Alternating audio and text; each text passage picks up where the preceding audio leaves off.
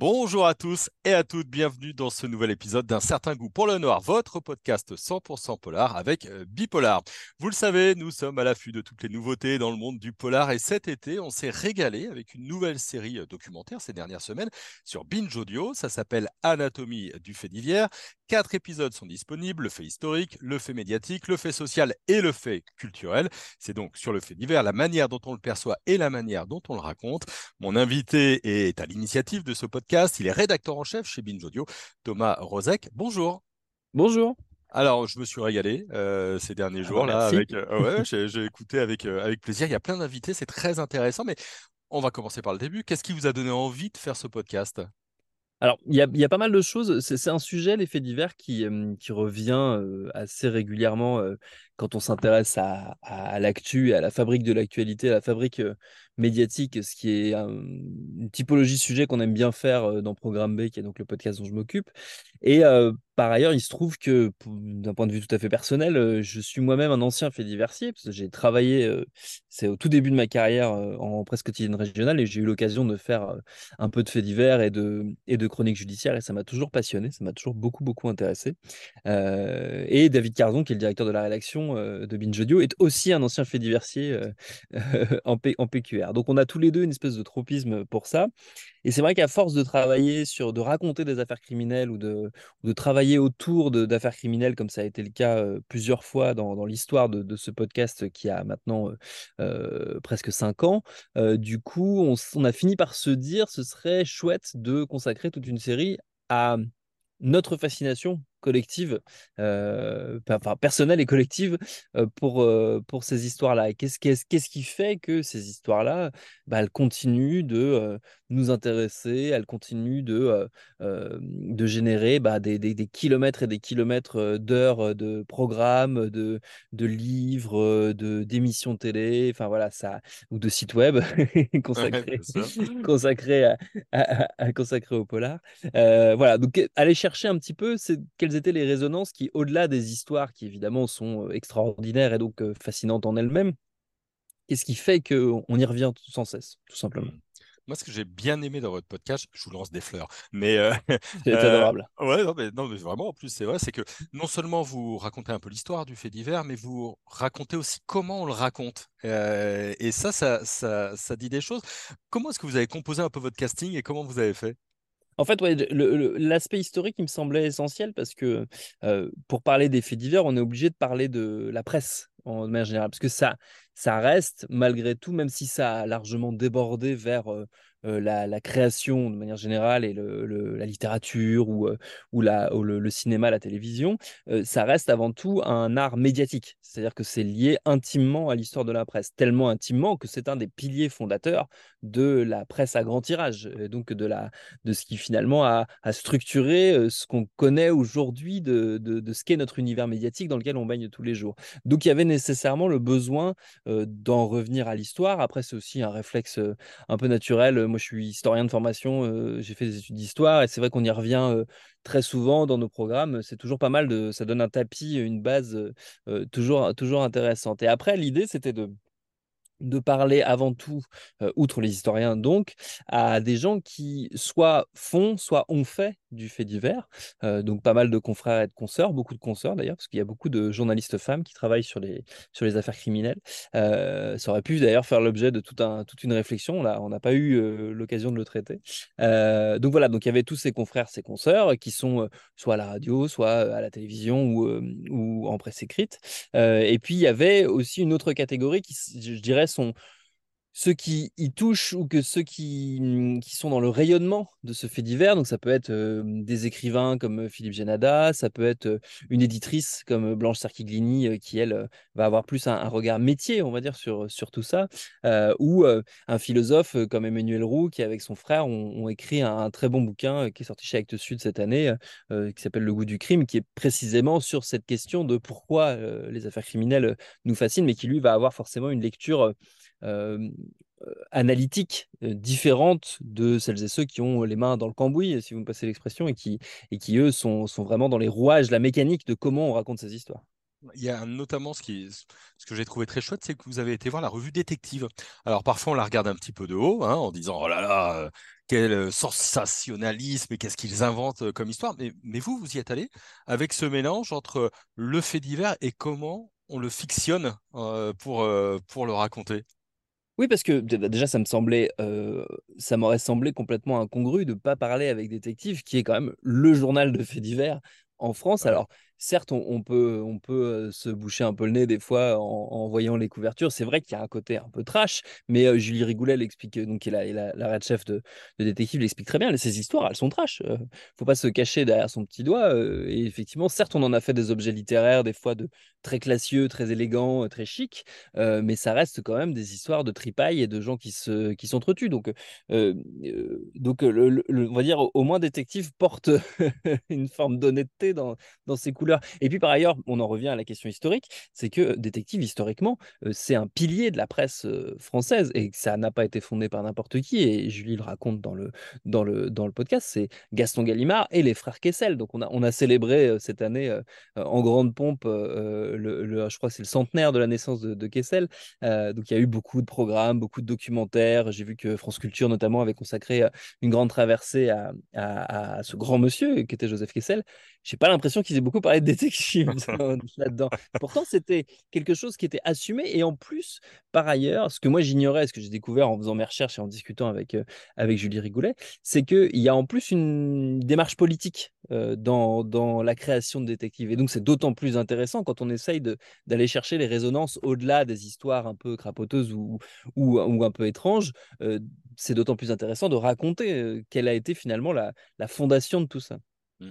Puisqu'on est sur la narration du fait divers, je voulais revenir sur une réflexion d'Alice Géraud qui disait qu'il y avait des pièges aux faits divers et que donc il y avait des, des tropes dans lesquels on tombait quand on racontait les faits divers, comme s'il y avait une manière de faire et une grille de lecture.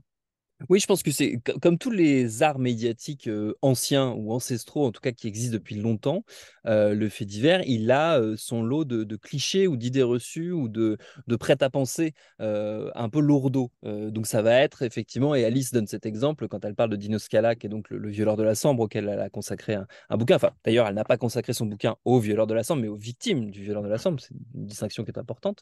et Alice explique que dans certains papiers, après son arrestation, donc après quand même des, des, décennies d'actions de, criminelles et des, viols par dizaines euh, dans sa région, on le présentait comme étant euh, euh, un monsieur tout le monde, comme en disant voilà, c'est finalement c'est étonnant, c'est un, un, homme sans histoire, voilà, c'est ça l'expression, un homme sans histoire on parle quand même d'un type qui avait par ailleurs agressé ses deux belles-sœurs et tout le monde le savait dans sa famille. Euh, c'est pas exactement un homme sans histoire, mais un homme sans histoire, c'est une espèce de prêt-à-penser comme ça qu'on a dans, le fait divers, parce que tout simplement parce que forcément, quand on a une, fabrique aussi pléthorique de ces histoires, parce qu'il y en a beaucoup des histoires, et il y en a eu énormément dans les journaux, on a aussi développé tout un arsenal de fabrication un peu industrielle de ces histoires. Et c'est vrai que si on n'y prête pas attention, on peut vite se reposer sur un peu ce qu'on imagine être la manière de parler des faits divers. Mais tout comme on peut avoir ces défauts-là dans le récit politique ou dans le récit social ou, ou dans tous les dans tous les arts majeurs, j'ai envie de dire, de, du, du, récit journalistique, on peut tomber facilement dans des clichés ou du prêt-à-penser. Donc c'est vrai qu'il faut, il faut d'autant plus s'en prémunir pour les faits divers qu'on maîtrise, enfin que c'est une, que c'est une matière qui n'est pas anodine et qu'on joue avec la vie des gens et avec des drames et des choses extrêmement douloureuses et que donc elle mérite un peu mieux que effectivement des clichés éculés ou, complètement, hors propos. Et, ce qui est intéressant justement avec les, disparus de la sang, ce qu'elle dit, c'est qu'elle a été voir la presse locale et finalement on n'en parlait pas. Donc il y a aussi une facette du fait, divers qui est un peu invisibilisée en disant bon ça voilà pas, pas dans nos journaux, on, on s'en préoccupe pas quoi. Oui, il y a une partie, il y a aussi de ce qui, ce qui moi m'intéressait, c'était finalement poser la question, et d'ailleurs je leur ai tous et toutes posé la question, c'est quoi un fait divers? Parce qu'en fait, un fait divers, il y a, il y a une définition qui va être celle de la définition du petit Robert ou du Larousse, on va dire. Mais finalement, il y a aussi des milliers de définitions. Et c'est aussi une, une notion qui bouge à travers le temps. C'est pour ça que la dimension historique était, était importante et qu'elle revient euh, plusieurs fois dans, dans, la série. C'est que euh, c'est le viol, par exemple, qui est un, un fait criminel extrêmement fréquent et extrêmement grave et qui occupe énormément les cours d'assises, notamment en France, mais pas que, partout dans le monde, malheureusement le viol pendant longtemps c'était pas un fait divers c'était pas traité c'était pas en tout cas c'était pas un fait journalistique ça méritait pas qu'on le raconte et c'est pour ça que Alice se, se, casse les dents sur, sur la PQR et la PHR de la Sambre parce que de fait à part quelques histoires quasiment aucune n'avait été racontée elle n'était pas jugée comme étant digne ou en tout cas comme devant être raconté et mériter cette, de, de faire partie d'un récit médiatique.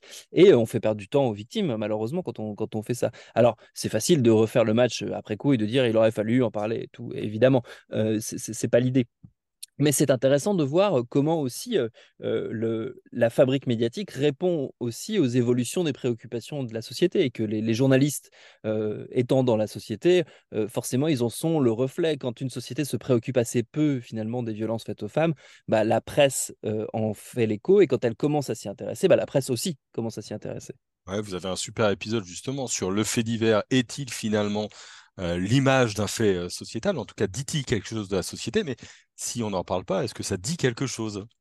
Oui, tout à fait. C'était, c'était, c'était une des questions, une des réflexions que j'ai partagées avec Alice Géraud notamment, ce qui était de dire le, fait de ne pas parler de certaines histoires, ça veut aussi dire quelque chose. Ça en dit aussi des fois encore plus long. Nos, nos, silences, des fois, en disent encore plus long que les tartines qu'on peut faire sur tel ou tel type de crime qu'on a déjà raconté mille fois. Ouais, parfois, il faut s'intéresser aussi aux crimes qu'on raconte pas. Et pourquoi s'intéresser alors du coup aux œuvres culturelles, à, ces fictions qui utilisent le, fait divers? Est-ce qu'elles disent quelque chose justement du, fait divers? Ou est-ce qu'au contraire on est dans la pure euh, imagination, réinterprétation?